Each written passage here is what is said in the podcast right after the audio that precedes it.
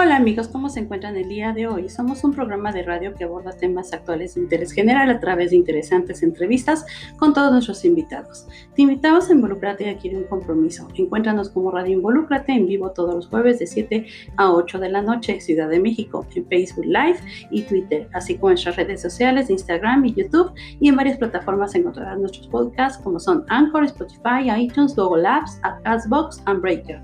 Te espero Irma Ferreira, productora y locutora, presidenta We are a radio program that addresses current topics of general interest through interesting interviews with all our guests. We invite you to get involved and make a commitment. Find us as Radio Involucrati Live every Thursday from 9 to 8 p.m.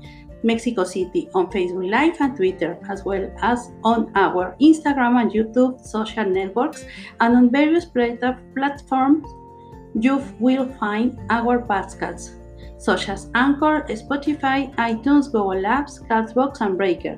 I am waiting for you, Irma Ferreira, producer and broadcaster, president founder of SOS Linda Vista, Manos Unidas AC.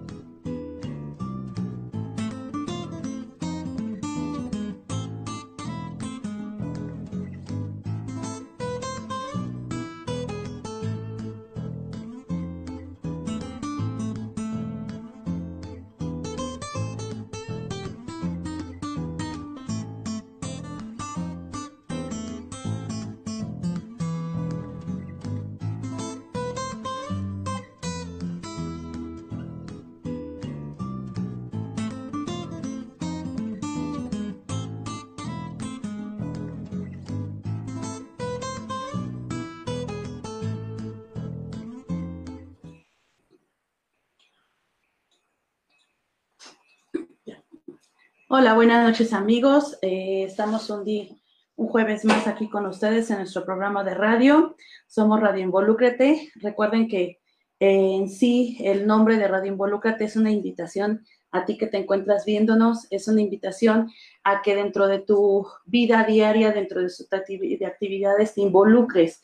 Eh, como se los he comentado cada jueves, no es nada más con estar presente en sus actividades, en su familia, en su trabajo, si ustedes no quieren un compromiso con sus actividades, con su familia, con sus amistades y se involucran más, sobre todo en estos tiempos de pandemia que estamos viviendo, pues sí es muy importante el involucrarnos con todo lo que ocurre a nuestro alrededor. Por eso es el nombre de Red Involúcrate que pusimos a nuestro programa como una invitación a ustedes para que se involucren con con todas sus actividades y con todo lo que pasa en su entorno, inclusive en su colonia, en su país. Ahorita vienen tiempos de elecciones, también es involucrarse en ese sentido eh, en cuestión de toma de decisiones que le atañen a nuestro país en el ámbito político. Y bueno, bienvenidos sean una vez más con nosotros. Estaremos aquí transmitiendo este programa y el día de hoy tenemos eh, como invitado al doctor Marco Aurelio Luis Gómez.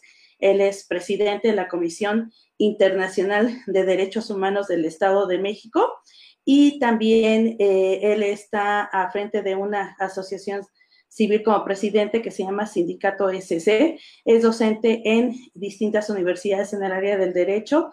Tiene una maestría en filosofía, así como diferentes diplomados en distintas áreas del derecho. Como organización promueve e impulsa cursos de capacitación en distintas áreas laborales y de derechos humanos. Tiene el honor de haber sido ponente en dos ocasiones en el Congreso de la Unión con el tema de violencia familiar y precisamente tocando el tema de la pandemia, pues el programa será enfocado hoy a protección de los derechos humanos durante la crisis COVID-19. Pues bienvenido, doctor Marco, un gusto saludarte de nuevo. Es este segunda ocasión que coincidimos aquí en nuestro programa. Me da mucho gusto seguir contando con tu participación y como te lo he comentado, pues bueno, nuestro programa de radio está abierto a ti, a, a, la gente que labora contigo, pues para que podamos eh, tener un vínculo por este medio y llevar pues un beneficio a nuestra comunidad. Bienvenido, Marco. Muchas gracias, licenciada. Para mí es un enorme gusto, un placer, un honor que hayan volteado a vernos y que nos hayan invitado a tu programa. Muchas gracias, gracias por el espacio. Pues bien, eh, yo no sé si pretendas que podamos ya entrar este, de lleno al tema. Si es así, dime y en este momento yo puedo hacerlo. Ya las actividades que he realizado en el ámbito profesional ya me hiciste el grandísimo favor de darlas a saber. Yo quedo supeditado a que tú me digas qué hacemos. ¿Quieres que inicie? Iniciamos con todo gusto. Sí, si estás de acuerdo, iniciamos.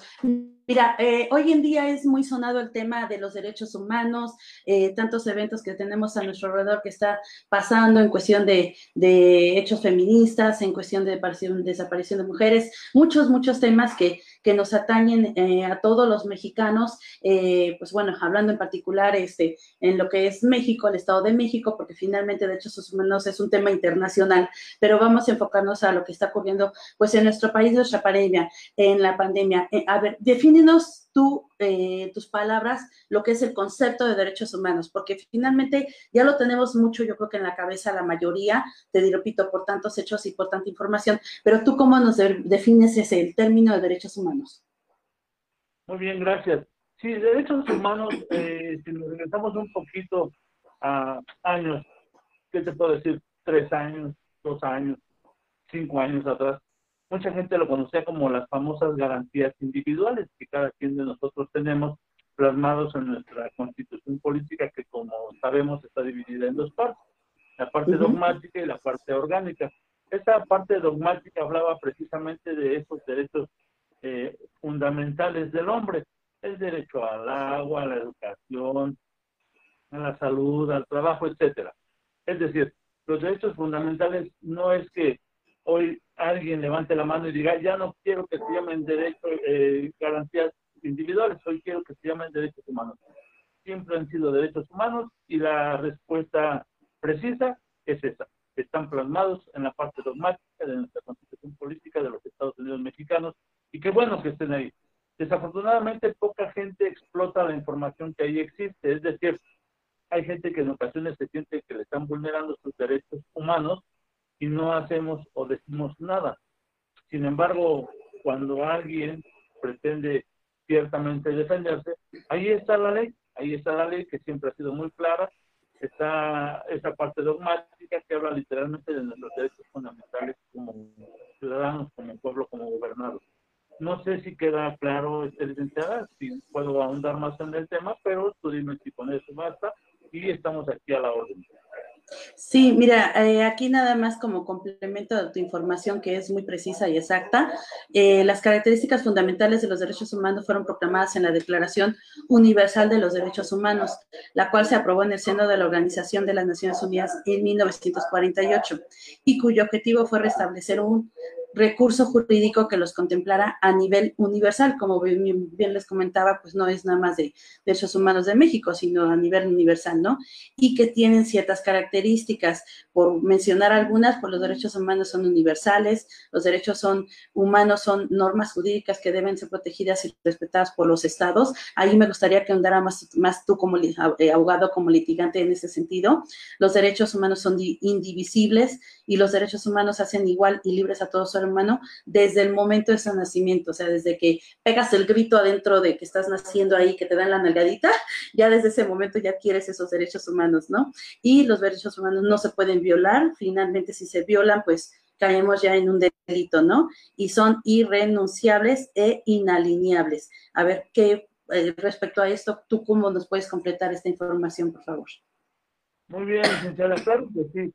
Aquí el hecho de que de repente nosotros pidamos que se especifique que somos representantes y que tenemos el honor, el orgullo de representar esos derechos del hombre, esos derechos humanos en el Estado de México, no significa, como bien lo dices tú, que haya fronteras en los derechos humanos. Claro que no, no existe. Sin embargo, por, en un ámbito administrativo, en un ámbito burocrático, en un ámbito de ese estilo, es por eso que se dice, oye, por favor aclararles que soy del Estado de México. Es meramente para ello. Pero sí tienes toda la razón en el comentario que hace, licenciada, cuando comentas que no existen fronteras o que no deberían de existir fronteras en la defensa de los derechos humanos. Es acertadísimo el comentario.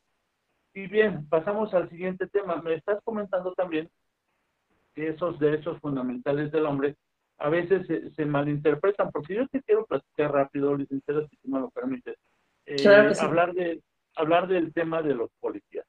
El policía dice que esos que defienden derechos humanos defienden delincuentes, dice así el policía.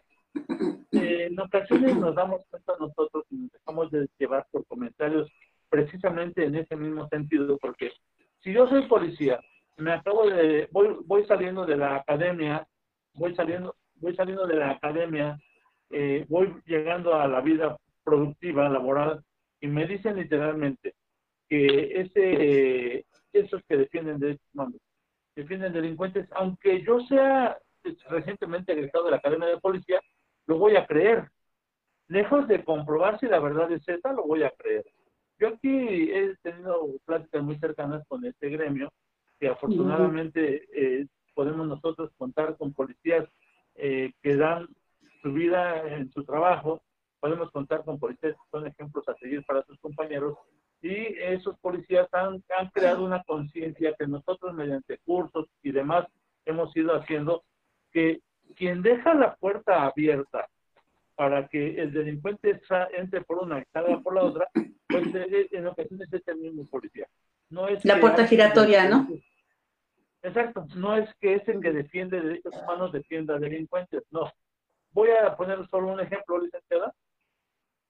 Un abogado no necesariamente tiene que pertenecer a algún grupo selecto de gente que defienda derechos humanos, no. Cualquier abogado es defensor de derechos humanos, porque si nos damos cuenta, cuando nosotros nos sentimos que los derechos humanos son vulnerados, el que sea, el de la educación, el de la salud, el de lo que sea, lo primero que hacemos es llámale al abogado.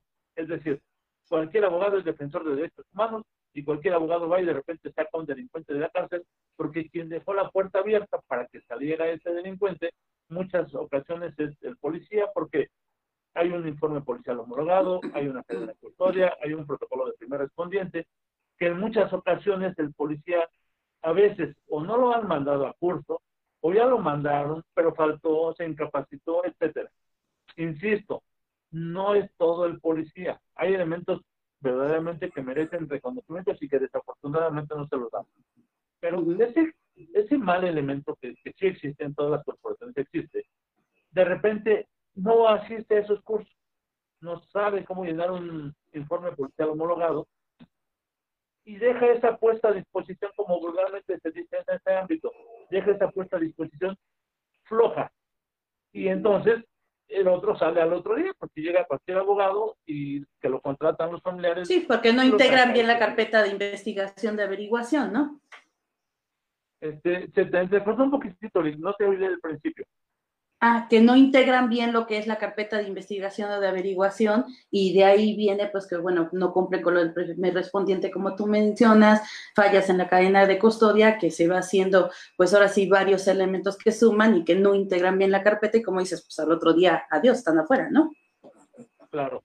Ahora, este comentario que yo hago viene a colación con lo que bien comentas tú, que en muchas ocasiones se dice que, eh, o podría interpretarse, que está este supeditado a fronteras con los derechos humanos. No, no existen. El policía también es un ser humano que también tiene derechos. Que ellos lo sepan hacer valer, qué bueno.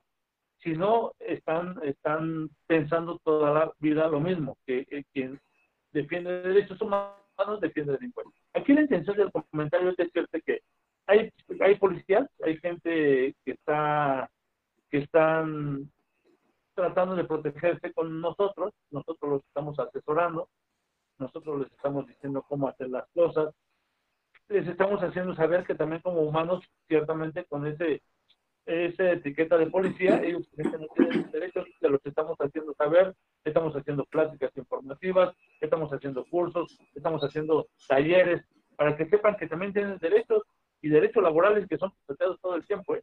y les estamos haciendo ver cómo poder defenderse esa venda llamada ignorancia, que las hemos estado desvaneciendo nosotros eh, de una forma filantrópica, de una forma filantrópica.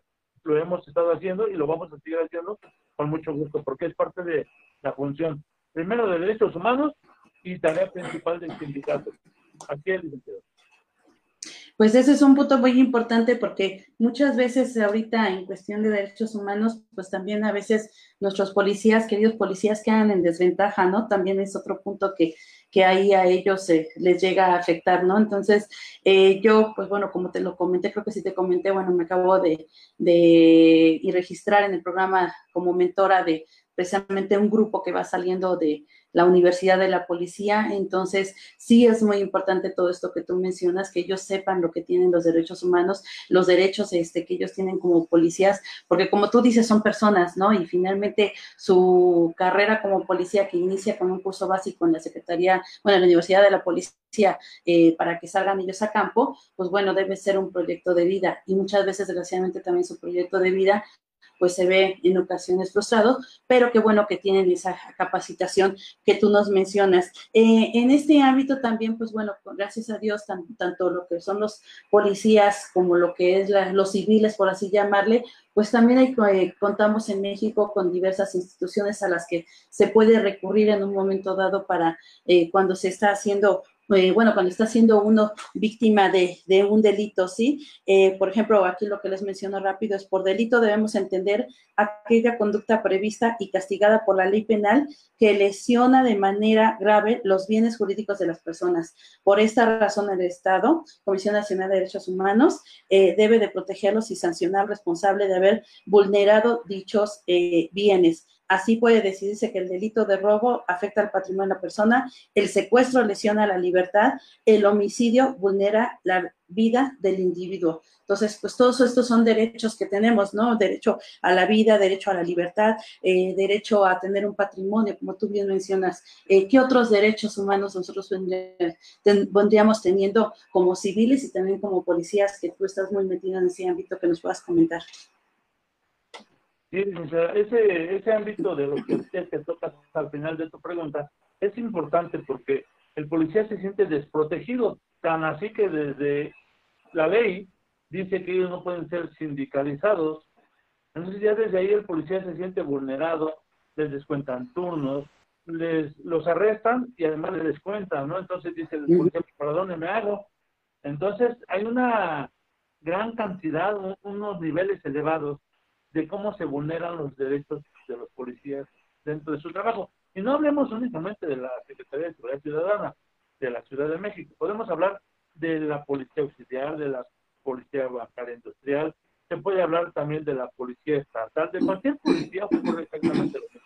El policía se siente y se ve continuamente afectado porque hay descuentos indebidos, porque hay aquella famosísima y ya tan trillada acoso sexual a las mujeres, acoso laboral a los hombres, porque si el jefe se da cuenta que esta mujer que va saliendo de la academia ya, ya tiene un novio que, a lo mejor es el que inclusive le dijo, vente de policía, yo acá te echo la mano, y resulta que le toca el mismo sector, el mismo jefe lo que hace es mandar al novio al sector del otro lado de la ciudad.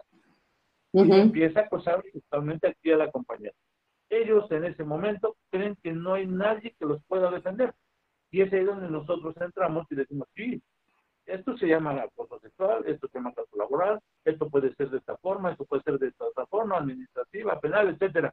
Esa es parte de la función que nosotros venimos realizando, licenciada, con estos cuerpos policiales, que todo el mundo y todo el tiempo, casi siempre creen ellos que los derechos humanos no existen para ellos, únicamente para el delincuente por eso muchos de los policías dicen que los derechos humanos únicamente existen para el delincuente y no para ellos, porque ellos todo el tiempo ven sus derechos eh, laborales vulnerados, todo el tiempo, pisoteados, atropellados.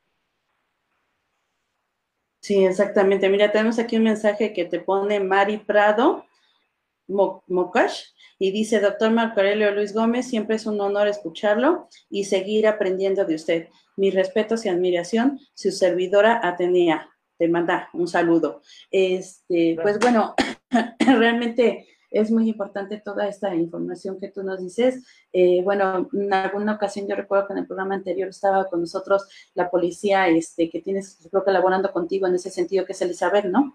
Este, que se dedica mucho a lo que, Ofelia, Ofelia, que se dedica mucho a lo que es Ajá, Ofelia Luna, que se dedica también a lo que viene siendo esta, esta protección de manera pues coordinada contigo de los derechos humanos de los policías y pues qué bueno que también hay instituciones como ustedes que, que, que los apoyan a ellos, ¿no? Para que pues realmente eso es muy importante porque es parte fundamental para que puedan hacer bien su trabajo y bueno, sobre todo enfocado también a lo que viene siendo este, la capacitación. Eh, aquí, por ejemplo, bueno, quisiera mencionar algunas instituciones, si hay otras que que omita o que tú puedas completarme, pues me gustaría que me apoyaras. Por ejemplo, instituciones de derechos humanos que los defienden aquí en México, pues está la Procuraduría Federal de Protección de Niñas, Niños y Adolescentes, está el Sistema de Protección Integral de Niños y Niñas Adolescentes, el Fondo de Naciones Unidas para la Infancia en México, Institución Mexicana de la Instituto Mexicano de la Juventud, Instituto Nacional de las Personas Adultas Mayores, que también es un, sector, pues, de, y sobre todo con la pandemia, pues muy muy sensible que, estamos teniendo afectados con de nuestros adultos mayores. Instituto Interamericano de Niño y la Niña Adolescente, Comité de los Derechos del Niño. En el Estado de México, pues está la Secretaría de la Mujer en el Estado de México, está la Comisión Nacional de Búsqueda, está la Comisión de Búsqueda de Personas Desaparecidas en el Estado de México. Y pues bueno, todas estas son eh, algunas de las asociaciones que pueden recurrir en caso de que tengan alguna violación por parte de, de sus derechos humanos, que generalmente cuando hay una violación es porque lleva implícito un delito, ¿correcto? Es correcto, es correcto, licenciada. Casi todas las organizaciones que acabas de comentar, que escuché con mucha atención, algunas de ellas, o algunas de ellas no tienen la posibilidad de impartir justicia.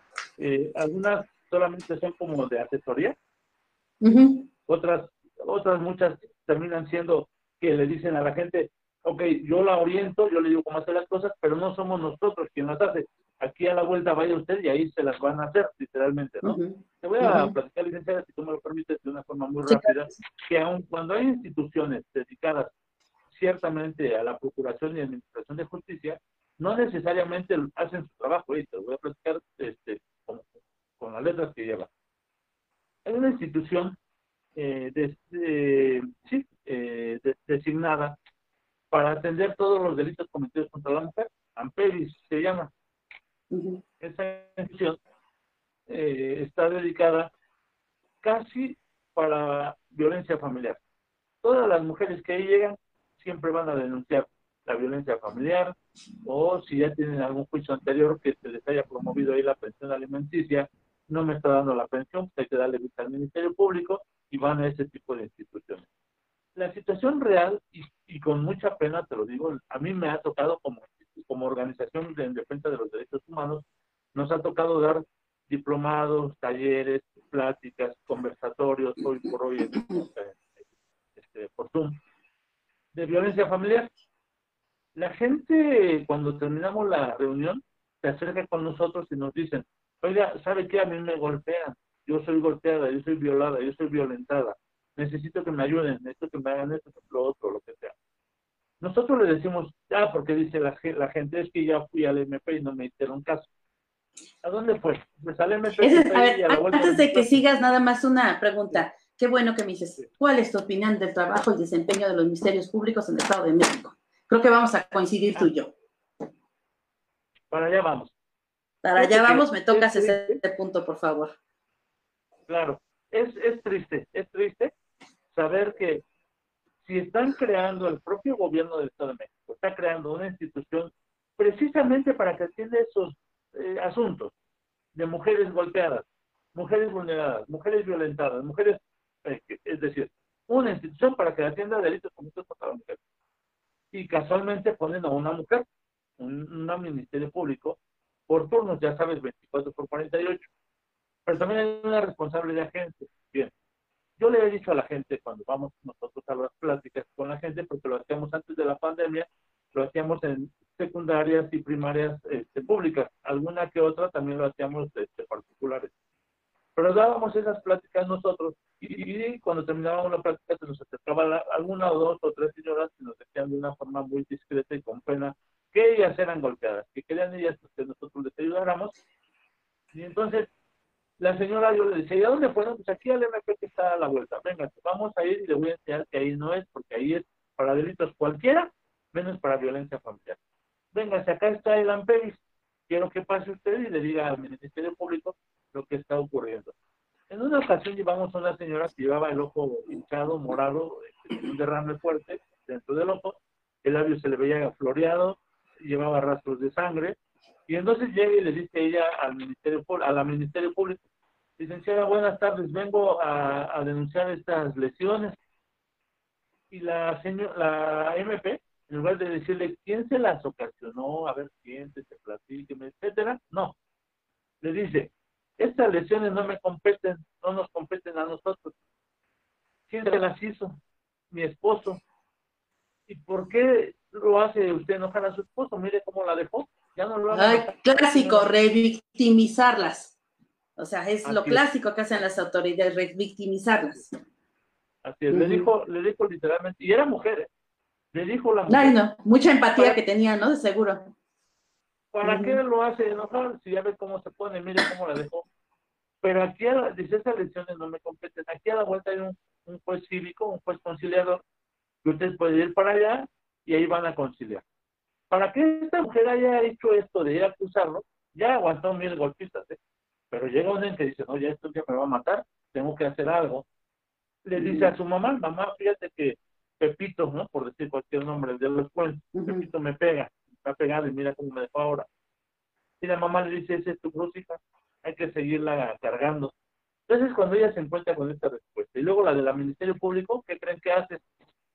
Dice, dice, no, ya, y, sigue aguantando otra, otra serie de golpes. Posteriormente le dice a una amiga, después de otra golpista le dice a una amiga, siempre tiene una amiga muy confidente, y le dice literalmente, manita, fíjate que fulanito anoche me volvió a pegar. Pues ya no te aguantes, ya no te dejes, yo te voy a llevar a donde nos van a hacer caso. No, no, no, ya fui, no me hicieron caso, me mandaron a otro lugar. ¿Y fuiste a ese otro lugar? No, no fui. Pues vamos, vamos a ese otro lugar que te mandaron.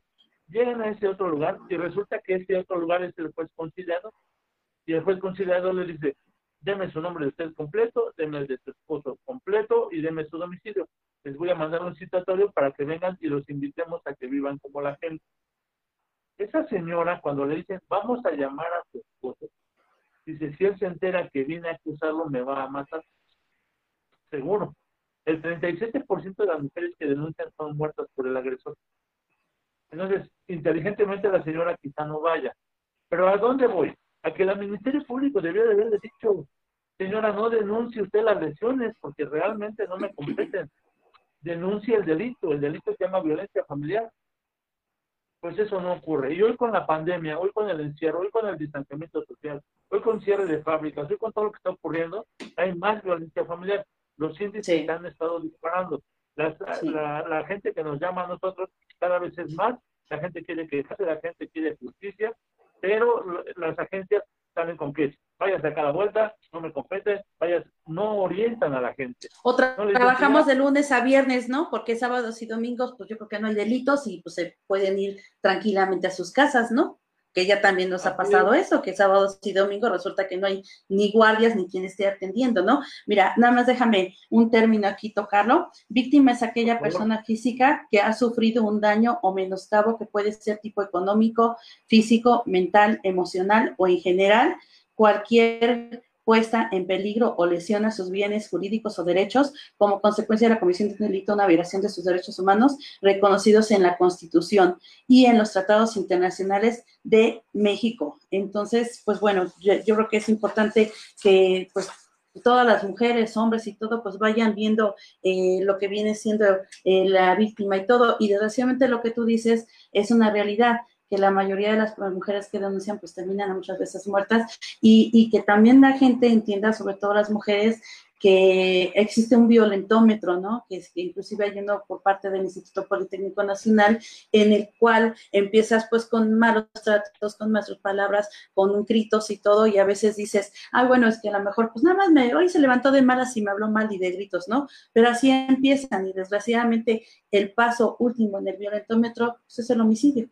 Y ahí ya, ya no hay marcha atrás, ¿verdad? En cuanto a derechos humanos, tristemente. Sí, ahí ya no. Estabas comentando algo muy cierto que dices que cuando se levanta de repente la señora y dice, bueno, ok, si no le hacemos ruido y dejamos que se levante de buena, no va a haber pleito, ¿no? Ah, sí, Eso es frecuente también y, quiero ser también muy claro en esto, que, este, que se tome nota, ¿no? Que no es misoginia ni mucho menos, pero les voy a comentar algo que a nosotros con mucha tristeza lo vivimos continuamente. Nosotros llevamos a la gente casi de la mano cuando nos han dicho que no les quieren atender. Bueno, nos vamos en el Ministerio Público, nos vamos a Talora, esto, otro. Lick, es que no tengo carro, paso por usted, dígame a dónde voy por usted, paso por usted, nos la llevo al, al MP y ahí le voy a decir cómo vamos a hacer las cosas.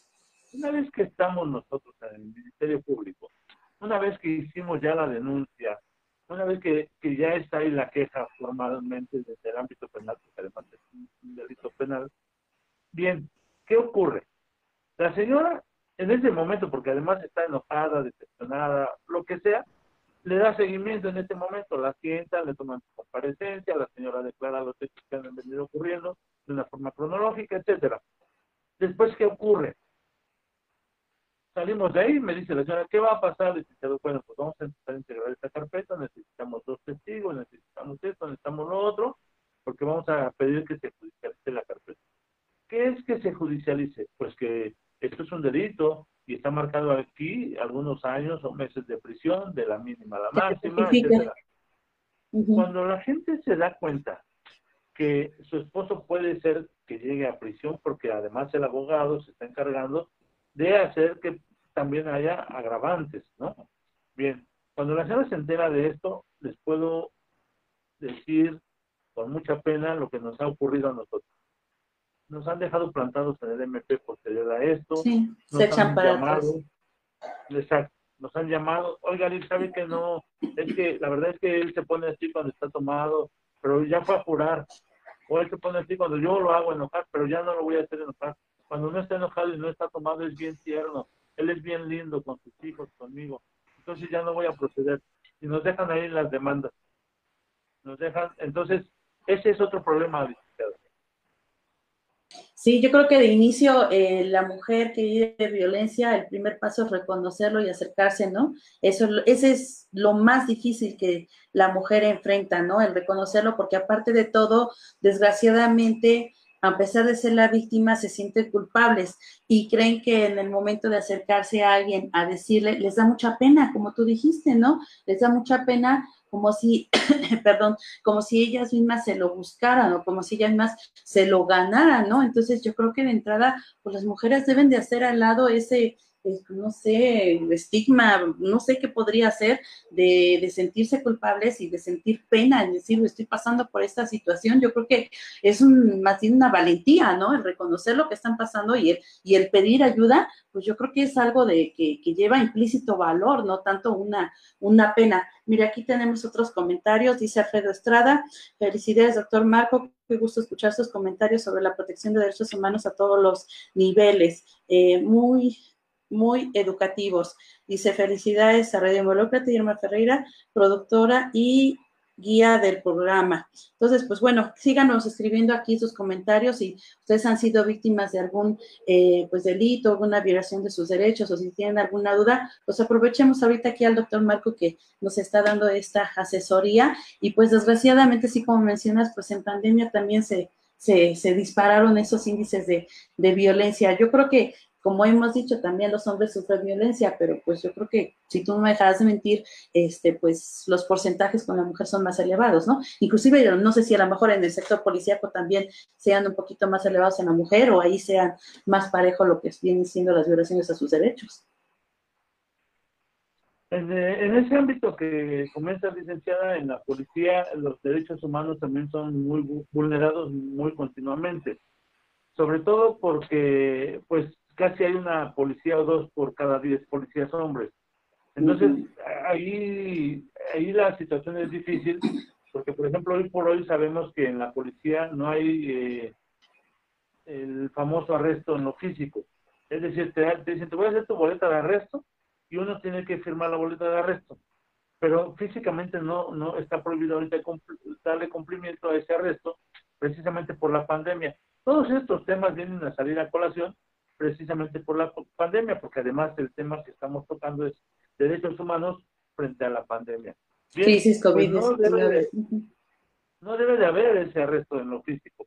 No, no, eh, si usted lo hace en que te quede, llame a asuntos internos, llame aquí, llame allá, llamen a nosotros. Nosotros le damos difusión, subimos videos, hacemos muchas cosas, pero no por motivo de la pandemia, no puede haber ese confinamiento, no puede haber, debe de haber un distanciamiento social y no hay arrestos, te los digo con, eh, con conocimiento de causa. No hay arrestos en lo físico, de momento, en ningún cuerpo policíaco, o no debe de haber, es la instrucción que hay. Sin embargo, hemos sabido de jefes que están arrestando gente, eh, no nada más documentalmente hablando, sino que también los están arrestando en lo físico. Eso no puede ser. Hay, todo el mundo lo sabemos, existe una, una línea ahí de teléfono que se llama Asuntos Internos. Usted le llama, oye, ¿sabes qué? Soy fulano de tal, estamos en el nos, nos tienen arrestados y necesitamos que vengan a echarle un oficio por acá. Y el Ministerio Público es el clásico teléfono rojo, ¿no? Que luego tenemos ahí también cuando en ministerios públicos eh, que no atienden bien, ahí está el clásico teléfono rojo para denunciar, ¿no? Pues ese, ese teléfono rojo, acá en la policía se llama asuntos internos, por decirlo de forma. Aquí, acertado el comentario, gracias.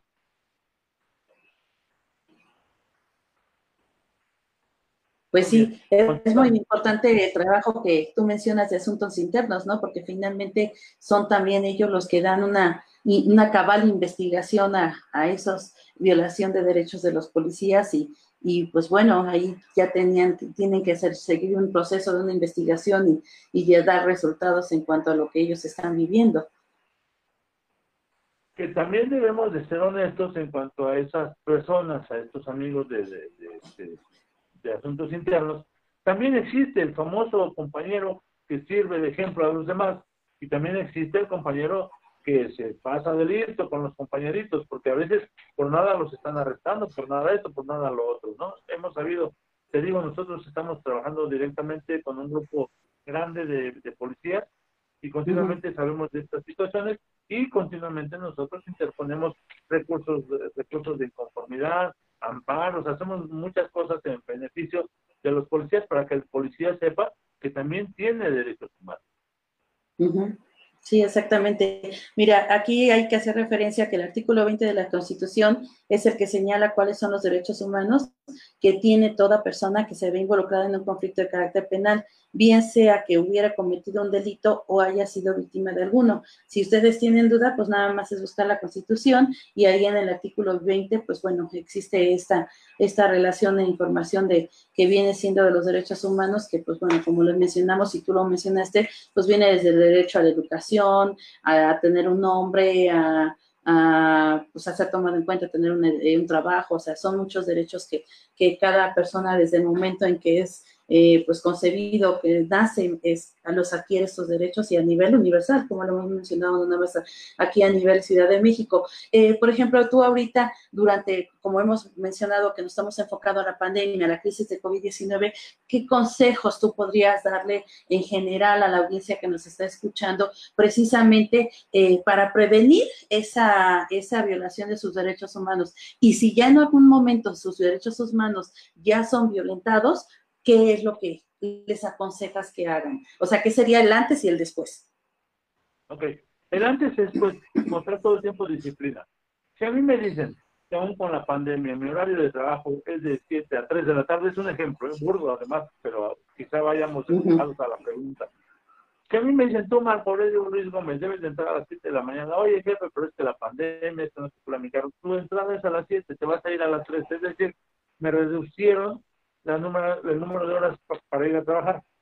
Es decir, si antes salía a las 6, te vas a ir a las 3, pero tienes que estar a las 7. Ok. Entro a las 7, salgo a las 3, no me están quitando un centavo de mi, de mi quincena, de mi, de, mi semana, de como me paguen, pero estoy cumpliendo. Es decir, antes la prevención sería cumplir, disciplinarlo. Eh, que a las 7 de la mañana ya tienes que estar vestido con bota de, con bota de trabajo, con esto, con otro, teléfono y todo, lo hago si yo empiezo a incurrir en apatía en mi trabajo, poniendo de pretexto eh, la pandemia, voy a tener problemas todo el tiempo y quizá terminen corriendo. Me voy a poner un ejemplo, licenciada. Existe un decreto presidencial para la burocracia. El primero decía que tenían que presentarse todos los burócratas que fueran vulnerables que tuvieran 75 y más, que fueran con azúcar en la sangre, etcétera, todo lo que ya sabemos, eh, enfermedades crónico-degenerativas, respiratorias, etcétera. Toda esa gente estaba en la posibilidad de regresar hasta el día primero o 2 de agosto, no recuerdo, pero era uno o dos, no lo recuerdo. sí, que luego se cambió a octubre y luego se cambió en enero, en teoría. Ahora lo cambian a enero, exacto. Hay un nuevo eh, acuerdo que, que, da la instrucción el presidente Andrés Manuel López Obrador y dice, bueno, toda esa gente que sigue siendo vulnerable, véngase hasta enero, hasta el 2 de enero. Y quizás se recorra, ¿eh? Quizás se recorra. Pero al final del camino lo que quiero comentar referente a este, a este tema es que hay gente que no es vulnerable y está gozando de este beneficio. ¿Cómo lo hicieron? No lo sé. Pero sí sé que sí hay gente que no, no debería estar gozando de ese beneficio y lo está haciendo. ¿Qué quiero decir con esto? Este sería el antes, lo que me estás comentando. ¿Qué sería el después? Se los van a sancionar. Ya se dijo por ahí extraoficialmente, como dicen los burócratas en Radio Pasillo, ya dijeron que, que no, que no van a tener derecho a vacaciones, ya tomaste las vacaciones. Compruébame que eras comunidad vulnerable. Si me compruebas que eras comunidad vulnerable, sin problema. Todos tus derechos y haberes continúan de forma eh, normal. Si no logras acreditarme que eras gente vulnerable, comunidad vulnerable, estás pelas, ¿eh? No hay vacaciones, hay gente que gozan de algunos horarios muy este, bondadosos, como es sábados, domingos y días festivos, siempre se va a quitar el horario, te vas a destinar ya a entre semana, etcétera. Entonces, sí, existe el antes y el después. ¿Cuál sería el después? El después sería, ¿sabes qué? Hoy por hoy, pues yo se los digo con toda honestidad, no dejo el cubreboca para nada, uso la sana distancia, continuamente me estoy lavando las manos, estoy usando el gel todo el tiempo, apenas agarro una cosa y la estoy dejando, ya me estoy echando gel nuevamente, si nosotros continuamos con esta temática, nosotros ya no vamos a permitir que nos sigan vulnerando nuestros derechos humanos. Porque hay gente que dice, si no me dejan salir, me están vulnerando mis derechos humanos. Bueno, pues entonces salte y contágiate, pues, ¿no? No, se trata de que sigamos las medidas sanitarias. Se supone que esto nadie teníamos previsto que iba a pasar. Esto es una contingencia. Esto, si se están tomando medidas que mucha gente podemos suponer que se están vulnerando los derechos humanos, no es así.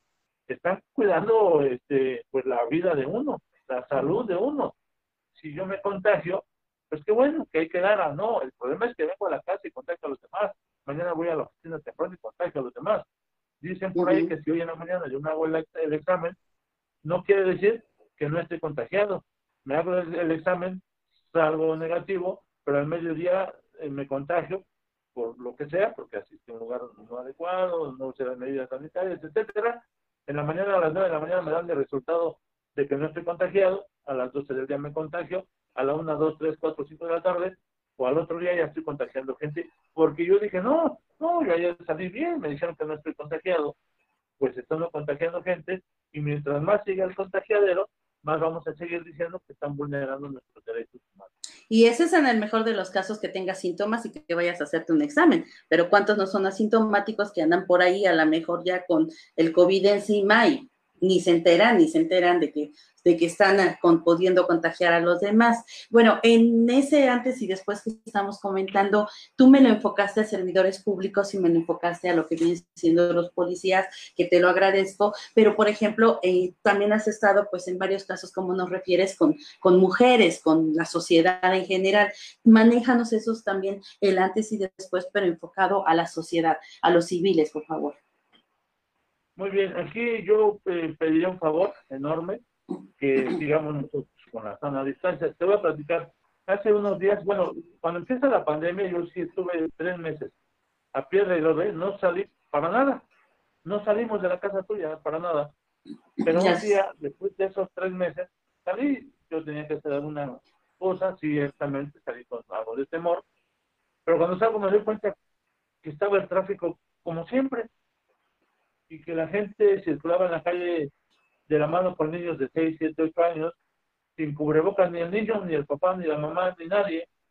Entonces yo pensé, creo que soy el único que me la creí que debía de haberme quedado encerrado, porque no hace caso la gente. Hay gente que sigue diciendo que esto no existe.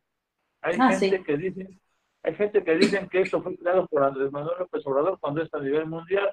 Insisto, no soy, no soy este morenista, no soy obradorista, yo soy apartidista, quiero que sepan, soy político inclusive, pero hay gente que piensa, y lo han dicho, ¿eh? lo han dicho, también lo han dicho, oye, este Andrés Manuel nos está matando de hambre, no nos deja ir a la escuela, no esto, no lo otro, no aquello, eh, nos trae con la boca tapada, oye, este, Francia regresó a semáforo rojo y allá no es presidente, les digo, esto es a nivel mundial, la cosa está fuerte, si no quieren protegerse, no se protejan. Aquí el antes y el después sería decirle a toda la gente, primero, cuestión jurídica laboral. No firmen un documento, asesórense primero, no con Marco Aurelio, no con la comisión, no con sindicato. Asesórense con el abogado que ustedes quieran. Casi siempre todos tenemos un abogado en casa. Si no es el primo, es el hermano, es el novio de la hija.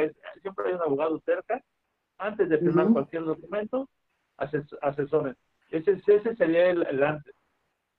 Eh, aparejado con la sana cubreboca, etcétera, ¿no? Porque el tema es COVID-19. Y el después, ¿qué sería? Ok, ya firmé, me avisaron después, después de que había firmado, me dijeron no firmes nada. Bueno, ya firmé. ¿Qué sigue? La misma. Asesórense con un abogado laboralista. En el caso de, del 123 apartado A, asesórense con un abogado laboralista. El caso del 123 constitucional apartado B, asesórense con un abogado en derecho burocrático. No es lo mismo, nunca va a ser lo mismo. Son dos cosas y dos casos diferentes. Uno es el abogado laboralista en lo general, que bien lo decía licenciada Ferreira, esto sería en los particulares. Eh, y el, y, el, y el otro inciso, que es el inciso B del 123 constitucional, refiere a toda la burocracia. Pues ambos, no nada no firmen nada, asesórense con un abogado, por favor, consíganse un abogado laboralista, los que sean del apartado A y los del apartado B, que es un abogado en derecho burocrático. Eso ah, pues está muy bien. Está muy bien que también les des esa orientación porque pues bueno, también ha habido mucha gente que ha sido afectada en sus trabajos y sobre todo pues bueno, que les han reducido los salarios cuando se supone que que bueno, volvemos a lo que es el presidente Obrador, que se pidió que, las empresas y los negocios no lo hicieran, aunque entendemos que también pues para el, para el sector empresarial pues es una situación muy difícil de, de, enfrentar y que desgraciadamente pues muchos giros, empresas, negocios pues se han venido abajo durante esta pandemia desgraciadamente y que es una crisis pues económica, emocional y de salud pues para todos en general. Y, y aquí desgraciadamente como dices pues nos llegó de repente y es algo que nos afecta a, pues yo creo que ahorita sí, a ricos, a pobres, a, a, clase media, a todos en general. El que tenía, pues a lo mejor tenía un negocio que le iba muy bien y pues le dejó de ir tan bien y ahorita ya está teniendo problemas y grandes marcas de diferentes giros que conocemos, pues se han venido abajo con esta situación de la pandemia, ¿no? Entonces, pues bueno, qué bueno que nos, nos comentas esto en cuanto a lo que es al sector laboral y pues amigos ya están viendo que tienen tus, muchas opciones en cuanto a derechos humanos y son policías, eh, traen mucho trabajo lo que es el doctor Marco Aurelio y bueno, ustedes pueden recurrir a él, inclusive también lo que viene siendo eh, en cuestión de de lo que viene siendo cuestión civil también. Eh, si quieren contactarte, puedes decir en dónde te pueden contactar, redes sociales, número telefónico, correo electrónico, eh, la información de ustedes. Claro que sí, licenciada, gracias por el espacio y permitirme hacer esto. Sí, mi nombre es Marco Aurelio Luis Gómez. El teléfono, mi teléfono particular es quien quiera llamarme, yo contesto todo el tiempo. A veces estamos como ahorita en una reunión de estas, y estás en el teléfono, no contesto pero casi siempre termina la reunión y siempre termino regresando WhatsApp y regresando llamadas perdidas. Mi teléfono es el 55 1765 9910. Las redes sociales nuestras las encuentran en Facebook. Encuentran Noticiero PIDH Estado de México, Edomex, perdón, el Noticiero Edomex y sindicato se encuentra como sindicato SC. Esas son nuestras redes sociales, mi teléfono es el particular, lo acaban Pero sindicato es con C, el tuyo es sindicato con C, para que lo busquen con C. ¿No? El nuestro es con C porque no nos permitieron llamarnos con, con ese por obviedad. Eh, entonces, eh, la Secretaría de, Economía y la y Secretaría de Hacienda nos dijeron, no, ¿cómo crees? Pero no se lo hicimos con C precisamente porque por obvias no nos dieron esa autorización. Y bien, pues estamos a sus órdenes. Yo insisto, lo que sí le recomiendo a todo el mundo es que no firmen nada que no sepan que van a firmar. Asesórense con un abogado, no necesariamente tiene que ser sindicato, no necesariamente comisión, no necesariamente más. Con quien sea, asesórense, pero no se dejen, dice por ahí algún garrada, no, no se dejen. Exactamente, es, es lo mismo. No podemos permitir que esto siga ocurriendo. El derecho vulnerado con mayor frecuencia en esta pandemia han sido los derechos del trabajo, del trabajador.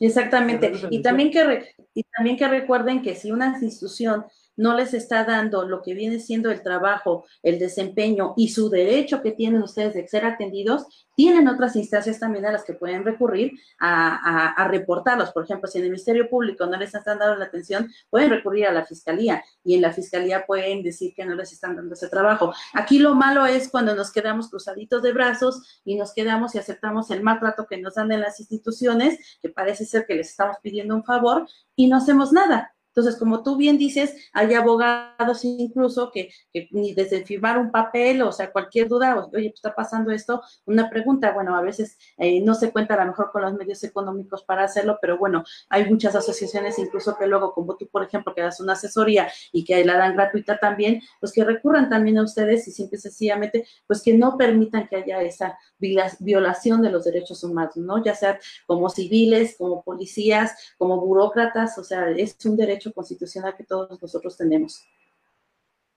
Licenciada, pues ya para finalizar, no sé el tiempo que tengamos, nunca me lo marcaste, pero yo creo que ya estamos como en la recta final. Sin embargo, no quiero dejar pasar por alto, no quiero dejar pasar por alto que en lo laboral nos ha ocurrido igual que en el ámbito de la violencia familiar. En el ámbito de la violencia familiar mencionaba yo hace un rato que en muchas ocasiones la señora cuando ya ve la de, de veras dice, ya no quiero nada contra mi esposo, ya nos llevamos bien, ya nos calmamos, él es bien tierno cuando está de buena. Ok. Ese mismo aspecto, ese mismo ámbito, esa misma película que te acabo de platicar, ocurre en lo laboral también. Te voy a platicar rápido.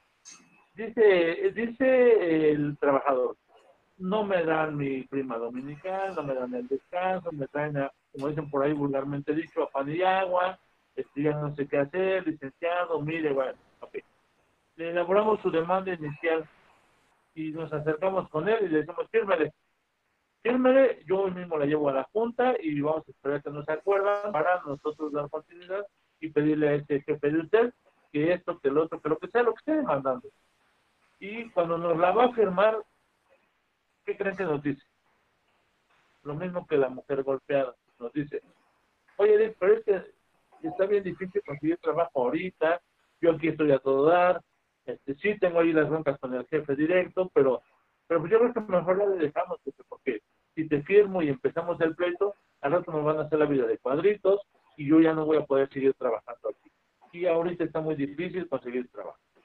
Entonces, nos ocurre en esos dos aspectos, en nuestros dos ámbitos, familiar, violencia familiar, trabajo, derechos laborales violados, eh, nos ocurre lo mismo, ¿eh? Y yo creo que en alguna ocasión tú has escuchado también por ahí gente que se acerquen con la misma película que ya te estoy platicando yo en este momento. Sí, exactamente. Mira, tenemos aquí un mensaje de Mari Prado Mosca y bueno, sabemos que varios sectores de, están pasando por este problema que menciona. Dice, doctor, es importante mencionar que respecto a la seguridad ciudadana, estamos vulnerables en nuestros derechos humanos en tiempos de COVID-19, ya que muchos compañeros no han sido equipados con el material de, de sanidad para desempeñar su trabajo, sin omitir que la gente no respeta las medidas. Y gente seamos nosotros responsables con nuestras autoridades, no nos pongamos en riesgos. Desgraciadamente aquí en el sector en el que nosotros estamos, pues bueno, hace algunos meses falleció un policía y precisamente era por COVID, un policía muy comprometido que, que nos dolió mucho su ausencia y, y, pues eso pasa, que los ponemos a ellos en riesgo cuando también eh, pues no son responsables de lo que es la ciudadanía y desgraciadamente es una realidad que muchas veces ellos no, no tienen equipo, el equipo necesario para protegerse en esta contingencia. Claro, es difícil, es difícil que nosotros de repente piensemos que, queremos que todo el mundo piense como nosotros, porque nos damos cuenta de una realidad y a veces es triste.